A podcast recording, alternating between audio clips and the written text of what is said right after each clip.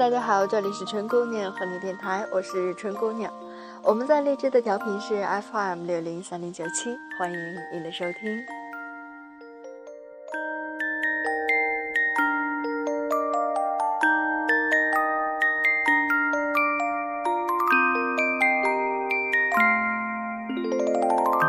今天要跟大家分享的是，你想幸福，谁都拦不住。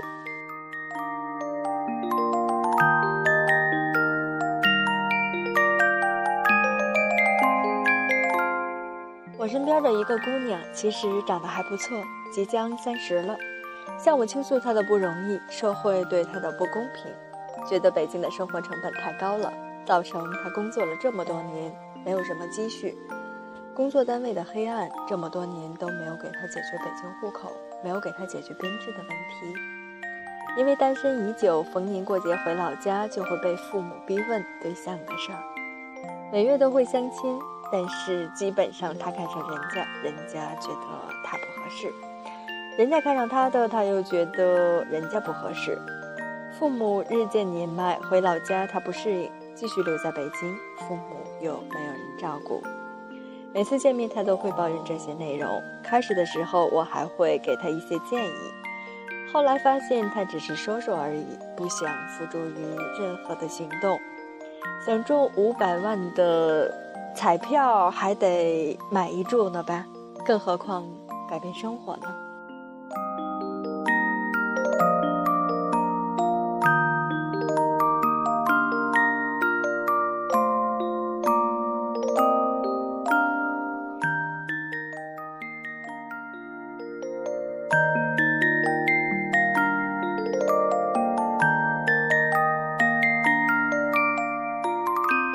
后来我们中间一个大姐说，她要想解决，她就会问大家怎么办，而不是单纯的抱怨别人的错、单位的错、社会的错。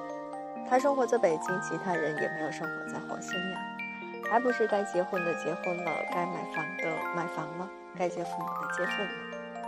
她自己愿意这么过，才会这么过。她就是发泄一下，大家听着就行了，只要不要被这种消极的情绪影响就行了。他在抱怨的时候，我在一旁也只能听他说说，然后安慰一下他。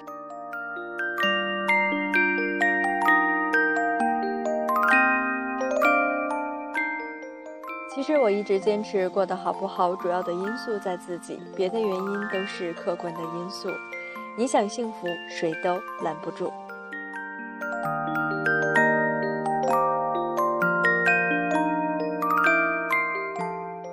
完了也就痛快痛快，其实没有什么作用。抱怨的地方不对，没准儿还出事儿了。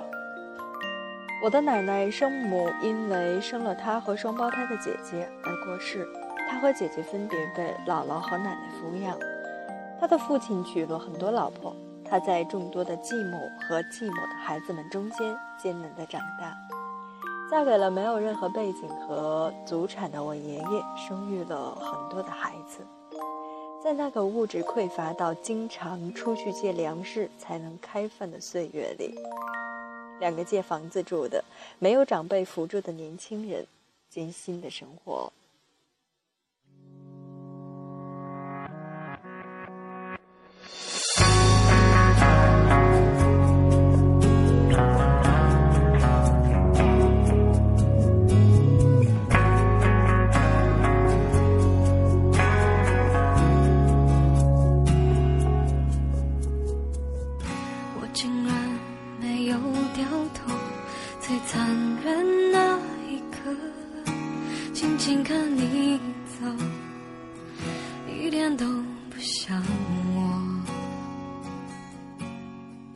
这个身材矮小的老太太给我最深刻的印象是一个摘花的形象。尽管生活那么的艰难，尽管要照顾那么多的孩子，尽管要供这么多的孩子读书，尽管要种那么多的地，干那么多的活，她还是会在家门口种上指甲草和一种带香味的草，用指甲草剪指甲，用带香味的草。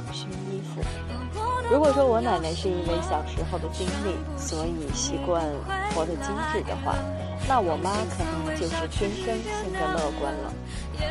我妈妈生活在一个读书人的家庭里，嫁给我爸以后，学会了她之前从来都不会的事情。我记得小时候，她认真的学习养鸡，问街坊家大妈到底用不用给小鸡喂水，认真的、笨拙的生活。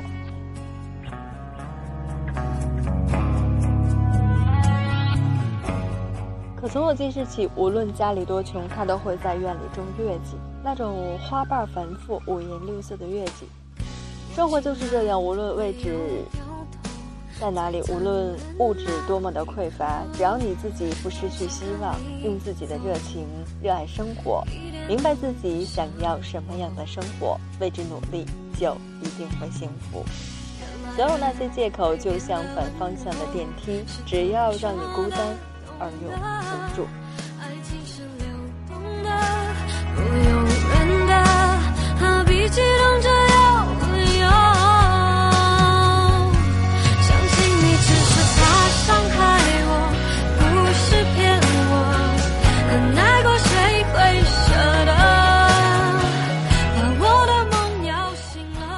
如果对现实生活不满，就仔细想想找谁求助，想想有什么改变的方法。不断的抱怨只能让负能量累积，没有什么改善？不如在生活中找点小乐趣，让自己积极阳光的面对生活。小时候，爸爸教我放风筝，在还没有风的时候，就先开始跑着试试，这样有风来的时候才能顺势把风筝放起来。其实仔细想想，生活何尝不是呢？站在原地，就算有风，风筝也不会自己起飞。只有去追寻风的脚步，我们才有机会得到快乐。